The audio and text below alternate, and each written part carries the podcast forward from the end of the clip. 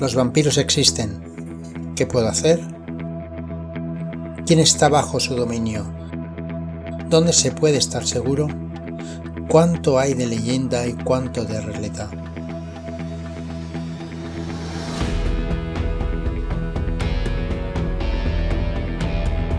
Aún no sé las respuestas, así que será mejor empezar a hacer preguntas y a elegir objetivos.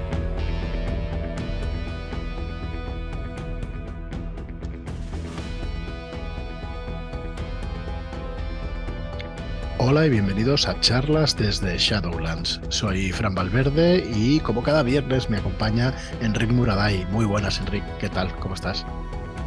¿Qué tal? Pues de fin de semana y bueno, ya me he puesto la toga para seguir predicando sobre agentes de la noche, o sea que, que listo estoy. Totalmente, pues sed muy bienvenidos y bienvenidas a Frecuencia Clandestina, que es eh, una serie de podcasts donde hablamos sobre eh, agentes de la noche, sobre la nueva línea editorial de Shadowlands y más concretamente hablaremos también en próximos programas de Drácula Dossier, de El Drácula Dossier o de Drácula Dossier, porque eh, tenemos decidido ya que vamos a conservar la marca en inglés, lo que es la marca de, Drácula Dossier, aunque es más conocido aquí por Drácula Dossier, y podéis encontrar toda la información en shadowlands.es barra Drácula. Y además hoy, pues una pequeña sorpresita, cositas y perlitas que vamos a ir dejando en nuestra web y si queréis verlo. Bueno, es un vídeo de promoción, ¿vale? Para ser más exactos, que ya está colgado, ya lo podéis ver. Es un vídeo de promoción de, Drácula Dossier. Así que pasaos por allí, por, eh, por shadowlands.es barra Drácula y podréis ver este vídeo de promoción. Y quería decir, y va a ser muy breve hoy, Enrique, que, que, bueno, que la gente está deseando saber, pues, cómo va a salir la edición de Drácula Dossier, cómo va a salir la edición de Agentes de la Noche y un poco más los planes editoriales. Así que eh, vamos a emplazar a todos los que nos escuchéis a la semana que viene, al viernes de la semana que viene, donde voy a daros unas pinceladas de, cómo va a ser este Drácula Dossier y eh, algo más general el tema de Agentes de la Noche pero bueno, más general, pero vamos a ir a cosas concretitas, ¿eh? o sea, vamos a, a, dar cosas y detalles y vais a empezar a tener ya bastante información. Y bueno, todo lo colgaremos en la web, que es donde centralizamos un poco nuestra comunicación, donde queremos que os acerquéis todas y todos pues, a recibir toda la información, si estáis interesados o interesadas en, cualquier producto nuestro. Y lo vais a tener, pues repito, en shadowlands.es barra Drácula. Así que se va acercando la fecha, se va acelerando un poco la cosa y bueno, tenemos que llegar ahí en todo lo alto, pues a ese viernes 26 de mayo, donde, donde vais a tener pues ya todos los detalles al completo. Pero bueno, iremos degradándolos, como os digo, a partir de la semana que viene y hoy a shadowlands.es barra Drácula para ver ese vídeo que pues durante el día pues también iremos colgando en redes sociales y se verá en más sitios. Así que eh, nada más, eh, Enric, eh, tuyo es el micro, como siempre, Enric nos está ayudando. Sí, sí, bueno, preséntate un poco, va, que no lo hacemos en casi ningún programa, pero Enrique es escritor también de, aventuras de rol. Llevas un tiempo mm. también en, en, ello. Cuéntanos un poco qué es, qué es lo que has hecho y qué es lo que lo próximo que va a salir, va. Pues sí que es verdad que ya llevo con la tontería unos cuatro años colaborando con diferentes editoriales de, de rol con vosotros ya he repetido varias veces y en el futuro se vislumbra alguna cosilla más que de momento mantenemos en, secreto, pero también he tenido oportunidad de publicar con gente como HT Publishers, eh, con la gente, los amigos de Other Self, hay también un par de aventuras pendientes para Máscaras del Imperio, que es un juego que, que, me encanta, para los compañeros de Grapas y Mapas, que para quien no lo conozca es un grupo creativo que libera todo su, bueno, todo su producto es, es, es gratuito, lo podéis encontrar en su, en su página web. Pues también he tenido la oportunidad de de trabajar con ellos y ahora sí lo, más gordo que tengo es, eh, bueno, con Valhalla Ediciones, si todo va bien a finales de este año, principios del que viene, pues va a haber ah, La Luz, Cuervos y Asgar, Motor Club, que es mi primer juego de, de, rol, o sea que sí he tenido suerte de eso de... completo el juego de rol. Sí, sí, sí. Hecho por ti. Sí, sí, sí. O sea, con la ayuda de esta gente, utilizando el sistema de, de, de Valhalla, el e-System, pero con muchas ganas. Pero bueno, de momento vamos haciendo, tenemos muchas cosas sobre, sobre la mesa, pero súper agradecido porque la verdad es que de joven estudié guion, eh, estudié la, rama de imagen y sonido y, y, la verdad es que lo del guion fue al final eh, la excusa perfecta para, para mm, digamos que ordenar mis ideas ¿no? y saber cómo transmitirlas a un público. Bueno, de momento voy repitiendo con la mayoría de, de editoriales, espero que, que siga así. Señores editores, señoras editoras, eh, contratada a Enric para hacer sus aventuras porque os digo una cosa, eh, la seriedad es muy importante en los plazos de entrega y todo y Enric eh, es muy serio en todo lo que hace, pero bueno, en general en las aventuras pues siempre ha cumplido todo lo que dice, así que eh, Mm. ya sabéis, Enric Buraday y bueno, te encuentran en Twitter, ¿no, Enric? Sí, por mi nombre y bueno, voy colgando sobre todo cosas que me molan de otros autores. Prefiero hacer eh, bombo de otra gente que me flipa que no, que no de la mía, pero bueno, alguna cosa voy sacando. Y lo que dices de la seriedad, como consejo para los que nos estén escuchando Sí, y quieran meterse en el mundo editorial, para mí puede ser un hobby, porque yo no me voy a ganar la vida escribiendo rol, pero el trabajo que haces es para una editorial que a lo mejor no se está ganando la vida con ello, pero lo necesita para seguir manteniendo sus líneas, con lo cual lo que decías tú, el tema de la, Sí, de la seriedad es súper, es súper importante. sí, sí. Y precisamente hablando de, de creaciones, pues hoy el podcast de hoy, que es a lo que ha Ujú. venido la, la gente, pues está dedicado a tres herramientas que nos da Kenneth Hyde para tratar el tercer protagonista absoluto de Agentes de la Noche. Hemos hablado de los agentes, hemos hablado de los vampiros y ahora toca hablar de las conspiraciones, que como no podía ser de otra manera, en un mundo de espía son el leitmotiv de sus, de sus historias. Eh, bueno, hoy vamos a repasar tres cositas: la conspirámide, la vampirámide, vaya nombres que también que les han, que les han puesto, y finalmente el diseño de ciudades, porque si ahora nos ponemos a pensar en películas o series de espías, eh, no podemos obviar las persecuciones en, en calles concurridas y famosas, en Sí. museos, en, en, bueno, lo- en las localizaciones más míticas de cada una de las ciudades. Pues eso también lo vamos a ver hoy, ¿de acuerdo? Entonces, si te parece, eh, Fran, empezaremos por la conspirámide, que es uno de los elementos centrales de diseño que, nos proporciona Kenneth Hyde. Y la conspirámide es una, es una herramienta que nace a partir de varias preguntas que primero nos tenemos que plantear a la hora de diseñar nuestra conspiración. Como por ejemplo, eh, ¿cuánto tiempo ha existido la conspiración? Que eso estará muy ligado con el capítulo anterior que hablábamos del origen de los vampiros. ¿Qué es lo que controla esta eh, conspiración? A lo mejor está controlando una red de bancos o a lo mejor controla el submundo de varias ciudades. Eh, ¿por qué se conspira? Al final, esta pregunta al final lo que intenta trasladarte es la pregunta real del juego que es ¿qué demonios quieren conseguir los vampiros? El control total, la aniquilación de la humanidad, volver a su planeta, lo que fuera, ¿vale? Y finalmente es con quién realiza esta conspiración, normalmente con peones humanos, ¿vale? Y quién lo sabe hasta ahora. En este caso normalmente pueden ser nuestros agentes, que recordemos que los agentes, los personajes de Agentes de la Noche pasan a la clandestinidad para luchar contra la amenaza vampírica. Entonces, teniendo en cuenta estas, estas preguntas y también tres elementos básicos que tienen que hacer funcionar las conspiraciones vampíricas, como son el dinero, la sangre y la protección, ¿vale? El dinero para sufragarlo todo, la sangre para que se alimenten los propios vampiros y finalmente la protección es toda la muralla defensiva que levantan alrededor de su secreto y de, y de su existencia, pues Kenneth Hyde nos presenta la conspirámide. La conspirámide es una estructura triangular, ¿vale? Ahora que todo el mundo en su cabeza pues imagina un triángulo que está dividido en, en seis niveles, ¿vale? A medida que avanzamos en esta conspirámide, eh, el, el nivel inferior es el nivel de, de influencia eh, más básico que tiene la conspiración. En este caso le llaman el poder a nivel de la calle, ¿vale? Pero a medida que ascendemos en esa conspirámide, ¿vale?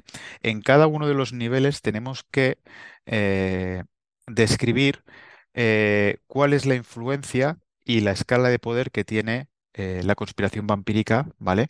En, en nuestro, en nuestro escenario.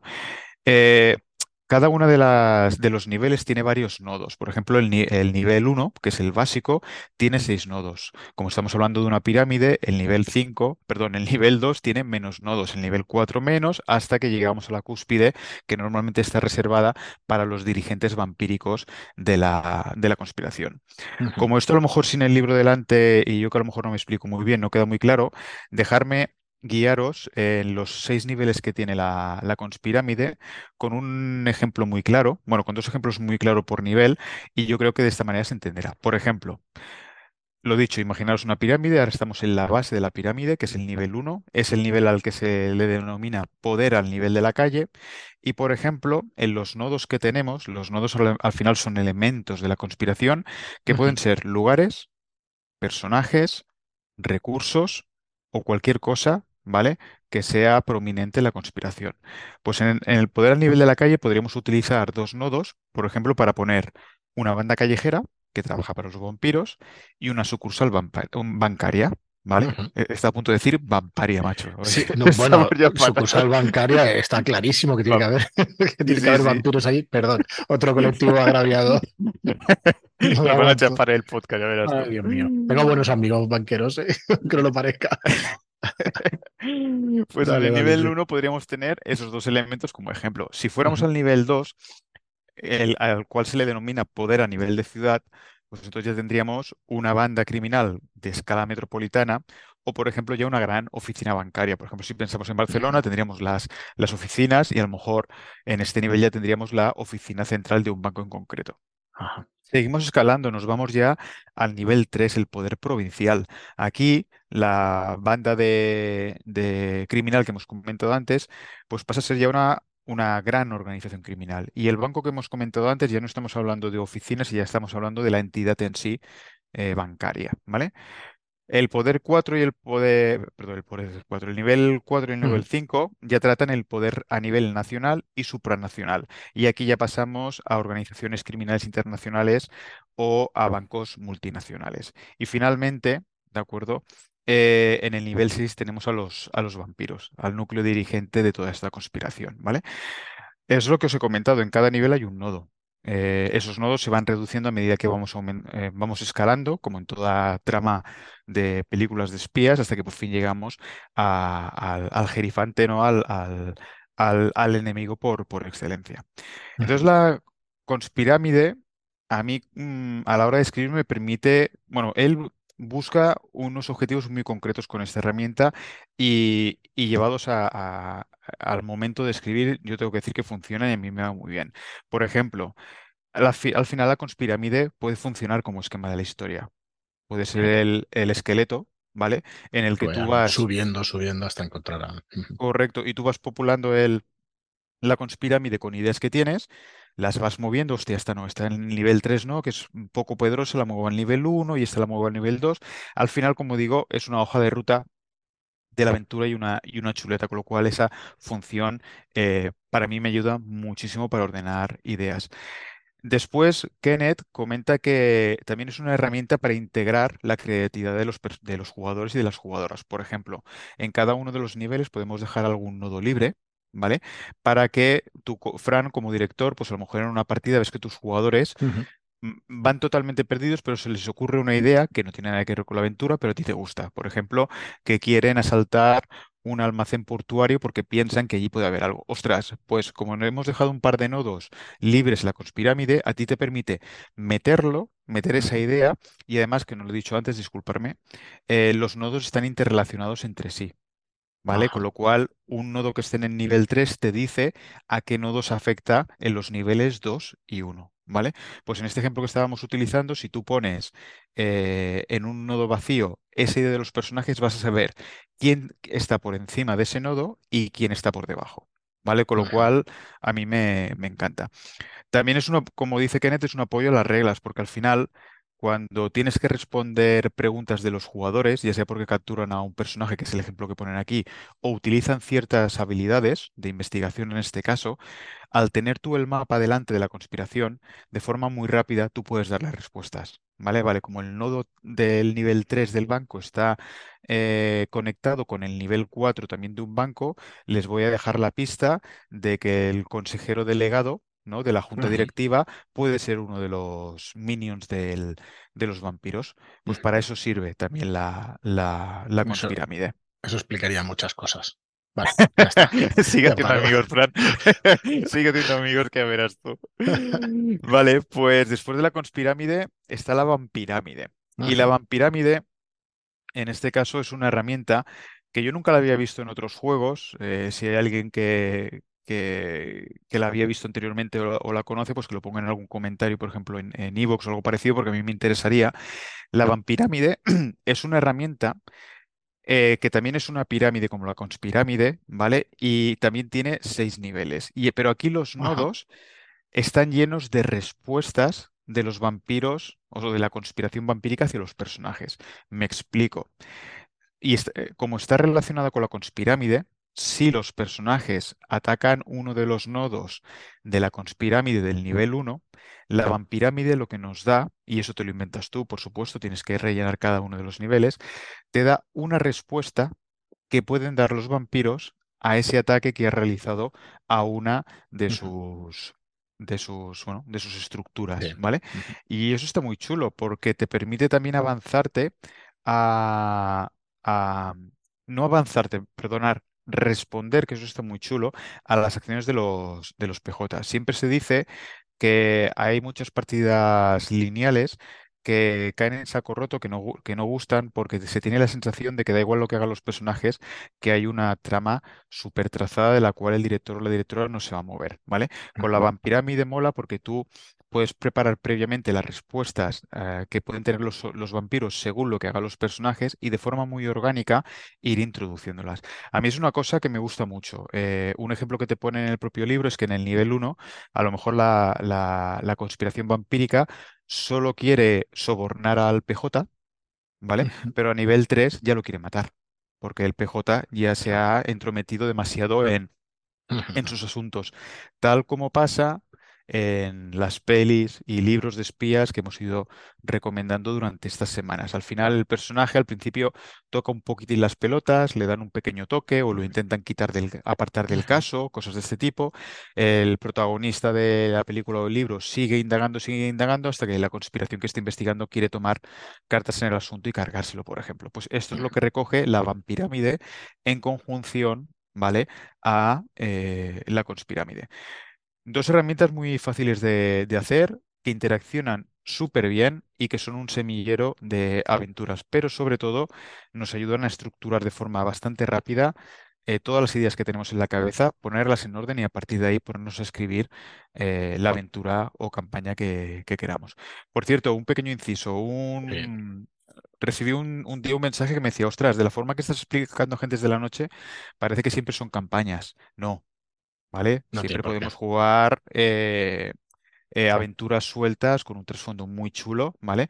Que no tengan nada que ver con una mega conspiración. Pero sí que es cierto que el sabor de este juego eh, radica en las campañas, radica en este tipo de herramientas que os he comentado que están diseñadas para eh, desarrollar tramas enrevesadas, ¿vale? Y, y complejas, como en el mundo de, de los espías. Pero sí, se pueden jugar tranquilamente partidas, partidas sueltas. Eh, ah, por cierto, Fran, tú tenías razón. Hace un par de programas decíamos que, que yo decía que tú habías jugado a una partida de Ah, sí, Agentes de la Noche y no, no, Sí, no, sé, lo sé. fue, fue Marlock y fue fue Joaquín. Correcto, Joaquín y con, con dos compañeros más que si no recuerdo malamente fueron Luis y, y Eneco, Lo sé, pero yo ya no me fío tampoco porque con tal cantidad de cosas y de partidas y eso al final. Me Pero sí, confundí luego porque... le pregunté a Joaquín. Digo, oye, Sí, ¿verdad sí. que no? Y no. No, no, se me fue. Y me confundí porque tú sí que jugaste la partida de rojo. Y Correcto, de ahí se me fue la, la Sí, cabeza. sí, Y si le sumas a eso nuestra edad, pues cosas que, que van pasando. Cosas que pasan, sí. Vale, pues después de la conspirámide y la vampirámide, vamos a tratar ya el último punto del, del programa de hoy, que es las herramientas que nos da para la creación de ciudades, ¿vale?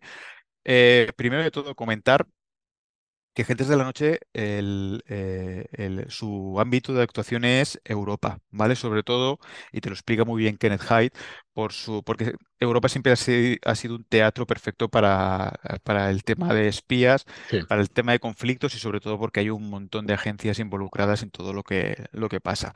Entonces, que sepáis que, por supuesto, nos podemos llegar- llevar nuestra conspiración a cualquier parte del mundo, solo faltaría, ¿vale? Pero sí que es cierto que todos los módulos que, o aventuras que han sacado siempre tienen eh, eh, como foco eh, Europa y, Oriente Medio, ¿vale? Entonces, este capítulo de creación de ciudades, Kenneth lo abre con una lista súper exhaustiva de los principales, de las principales agencias de inteligencia de, Europa. Y no solo de inteligencia, sino que también incluso incluye eh, las grandes organizaciones criminales que se mueven en el submundo. Y aunque solo sea por, por conocimiento general, ¿vale? Vale muy mucho les este, este capítulo porque yo lo flipé en colores, ¿no? No me imaginaba que aparte del MI5 y cosas así, ¿no? Hubiese Sí, tantos. más. Sí, sí, sí. Además, las del este tienen mucha amiga, o sea, son Ujú, realmente son candidatas a que la metas en alguna de tus historias porque tienen mucha chicha. Todo el bloque soviético que cayó en su momento, en los años 80 y demás. Ostras, se puede rascar de ahí porque hay cosas muy, muy chulas. Entonces, cositas para diseñar de forma rápida una de estas ciudades, ¿vale? Y como siempre, nos hace preguntas. ¿Vampiros en la ciudad cuántos hay? ¿O hay en esta ciudad? ¿O esta ciudad está gobernada o tiene influencia de los vampiros, pero no de forma directa, sino a través de alguno de sus secuaces? Eso es una cosa importante. Después, ¿qué actividades se realizan en esta ciudad? Y no estoy hablando a nivel turista, actividades turísticas, sino por qué los vampiros tienen interés en esta ciudad, ¿vale? Hay que de- determinar si es porque hay una, una- un hospital de, de donde sacan ellos las reservas de sangre, si es un puerto de entrada de mercancías clandestinas o si tienen un museo, ¿vale? Por ejemplo, en, en París, que puede guardar alguna reliquia que es importante para los, los vampiros. Después, las fuerzas enemigas. Eh, aquí detallo un poquitín qué secuaces, ¿vale? Tienen a su disposición los vampiros en esta ciudad para, eh, eh, bueno, para al final trabar el camino de los, de los personajes de nuestros protagonistas, ¿vale? ¿qué conflictos hay? Y aquí no hace falta inventarse cosas que no existen en la realidad. Eh, prácticamente todas, si escarbamos un poquitín, todas las eh, capitales europeas, por poner un ejemplo, tienen conflictos, ya sean políticos, conflictos sociales, conflictos políticos, que se pueden sacar a, a coalición para, eh, bueno, iba a decir decorar, ¿no? Porque no me gusta la palabra, sino darle más chicha a la ciudad y más, y más trasfondo, y sobre todo enlazarlo con nuestra conspiración, que al final es lo que nos interesa. Decorados, oye, pues te coges la, cualquier guía de Claro. viaje, ¿vale? O internet y buscas aquellos decorados que aquí sí que recuerda que eres un director o una di- directora que no tiene límite de presupuesto, con lo cual si quieres hacer Sí, eso es una una, una, una escena de acción en la Torre Eiffel, la Torre Eiffel es tuya, haz lo que quieras con ella, como si la quieres derribar, ¿vale? O sea que busca decorados interesantes, piensa en películas como James Bond, piensa en películas como la trilogía de Jason Bourne Sé que hay cuatro películas de Jason Bourne, pero al igual que hay gente que reniega de una de, de Indiana Jones, yo reniego de una de, de Jason Bourne, ¿vale? Y me quedo con las de Matt Damon. Mm, Eh, pues eso, buscar cosas chulas donde vuestros personajes puedan hacer virguerías y, y pasárselo bien. Y finalmente propone tres ganchos para cada ciudad. Y eso está muy bien, porque aparte de la conspiración, que es la que nos está guiando en la creación de la aventura, tener ciudades con historia propia y que pueden tener algún gancho de aventura está súper chulo porque ¿quién te dice que eso, ese gancho no puede conectarse al finalmente con la, con la conspiración? O a lo mejor es un gancho que te da oportunidad de narrar algo muy chulo, como por ejemplo que los personajes conocen a un antiguo agente ya retirado y que al final de la aventura ese agente a lo mejor, después de haber trabado mucha amistad con los personajes, eh, se acaba sacrificando por ellos. Hostia, eso le daría un punto de emotividad a, a- a- la escena brutal. Pues eso pueden hacer en uno de estos tres ganchos, ¿vale? Que nos propone Kenneth que hagamos en, en- en el diseño. Y ya para acabar, eh, como siempre, como pasó en- con los vampiros, que Kenneth nos daba vampiros de ejemplo, en este caso eh, aplica Kenneth Hyde todo lo que nos ha explicado en, en cuatro ejemplos. Tres rápidos, que son eh, la descripción de Bucarest, Londres y Túnez, ¿vale? Y uno que está muy bien desarrollado y es súper interesante, que es la ciudad de Marsella. O sea que en este libro, como os dije el otro día, se os dan muchos ingredientes para hacer vuestros platos, para cocinar vuestras tramas, ¿vale? Eh, para diseñar vuestros vampiros o vuestras conspiraciones, pero siempre, siempre, siempre vais a tener la ayuda de Kenneth Hyde, ¿vale? Con material ya producido basándose en lo mismo que él te está recomendando, ¿vale? Para que abras el libro, escojas la, en este caso, la ciudad que tú quieras, ¿vale? Y ponerla a, rodar en tu, en tu mesa de- de juego. Hay más consejos, pero ya son consejos que entran un poquitín más en la, en lo común de los juegos de rol, ¿vale? Habrá, a lo mejor sí que ahondamos mira, como el, el capítulo que viene, lo importante es lo que vas a decir tú, Fran. Me prepararé un, nada, 10 minutillos de consejos que nos da Kenneth Hyde para, para, el, para conseguir el tono de las aventuras y, y, cómo acabarlas de escribir. Y el resto del programa para ti, para que nos digas a todos, pues cómo va a ir la línea de Agentes de la Noche y todo lo que tenéis pensado en esa cabeza, antes de que los bancos vengan y te, cierren el por todo lo que has ido diciendo. Correcto. Oye, una pregunta, Enric, ¿tú eres más de poner estas ciudades europeas, de te vas a otros continentes, te vas fuera para cuando, cuando diriges alguna, has hecho alguna aventura mm. tuya, has tirado de lo que hay, del material que hay, de agentes? Cuéntanos eh, Yo he tirado siempre de agentes de todos los módulos que han ido publicándose. De hecho, eh, la gente ya a lo mejor se, cansa de que lo diga siempre, pero a mí la mejor campaña que tiene agentes, por supuesto que está Drácula, que al final siempre va a ser el elefante en la, en la habitación, ¿no? Mm. Pero de Zalón Quarter es una, una campaña de la que hablaré extensamente, intentaré no hacer spoilers, que es una brutalidad. Entonces, a tu pregunta, eh, todo lo que va saliendo de agentes al final lo puedes integrar de forma muy rápida en cualquier escenario. Eh, yo ahora en algo que estoy escribiendo me mantengo en Europa porque sinceramente eh, todo lo que me he empapado de, espías del género que me gusta bastante, eh, siempre ha tenido, como dice Kenneth Haidt, el teatro europeo como protagonista. Pero oye, ¿tú te quieres ir a África porque en Senegal eh, puede haber una cueva donde está el origen de los, de los vampiros que estás luchando? Vete a Senegal. Si te tienes que ir a Estados Unidos porque resulta que en la Casa Blanca hay un secuaz de los vampiros que te está jodiendo todo el rato las las operaciones, vete a, Estados Unidos. Te puedes ir a donde te dé la, la gana. Solo faltaría recordar que Agentes de la Noche no tiene una, una ambientación per se, o sea, no tiene una ambientación propia. Es una caja de herramientas para que lo eh, la adaptes a, a, tu gusto. En mi caso, mi gusto es toda Europa, toda Asia, eh, el medio, eh, el, em, toda la parte asiática, como Oriente Medio, que no me sé la palabra, eh, todo eso a mí me, me transporta más ahora mismo que no, por ejemplo, Estados Unidos. Pero oye, Sudamérica también podría ser un semillero de aventuras que lo flipas. ¿Te imaginas un Twilight Struggle metiéndole vampiros? De momento ya me cuesta imaginar que acabemos de jugar la partida que tenemos pendiente al Twilight Struggle, o sea que... No la hemos empezado siquiera. Pero te imaginas ¿eh? que le metan ahí en la Guerra Fría y vampiros y tal. Bueno, eh, mm, aunque aún falta muchísimo y seremos muy prudentes, lo que yo estoy esbozando es, es Guerra Fría, pero llevada, como decías tú, al mundo vampírico. Eso, eso creo que tiene mucha potencialidad, pero bueno, ya se verá. Will sí, como dicen los, los amigos ingleses. Muy bien, Enrique. Pues hoy creo que sí que no nos hemos pasado los 30 minutos. Está por ver cuando cierre, cuando cierre el, el vídeo. Y nada, eh, agradecerte como siempre. Muchísimas gracias por, por venirte. Eh, es un placer, la verdad, escucharte. Por la, paciencia. Que vayas Sobre todo aquí el, objetivo mm. es, como, te comentaba, aquí al final el objetivo es eh, que la gente le dé una oportunidad a Agentes de la Noche. Creo que es un juegazo. Mm. No puedo ser objetivo, porque lo he dicho muchísimas veces, posiblemente es uno de mis juegos favoritos junto, por ejemplo, Warhammer Fantasía. A mí es un juego de rol que me abrió. bueno, me, abrió en canal, fue algo que, me rompió en su momento, pero Agentes de la Noche creo que vale la pena. Encima en vuestras manos, y no te estoy haciendo peloteo, simplemente viendo todo lo que habéis publicado hasta ahora, creo que Agentes va a tener un, una buena vida en vuestras manos, pues oye, si esto le sirve a, la gente para aclarar ideas y darle una mínima oportunidad, yo más que contento, porque así tendré más jugadores y más jugadoras que, pues engañar para, para mis partidas. O sea que.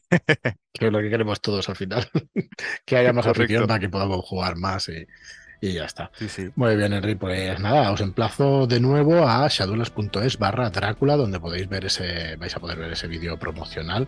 Y pues la semana que viene, como os decía, pues ya más información sobre la línea, sobre el Drácula Dossier y lo que saldrá este 26 de mayo. Muy bien, pues nada, nada más. Muchísimas gracias y hasta el próximo programa.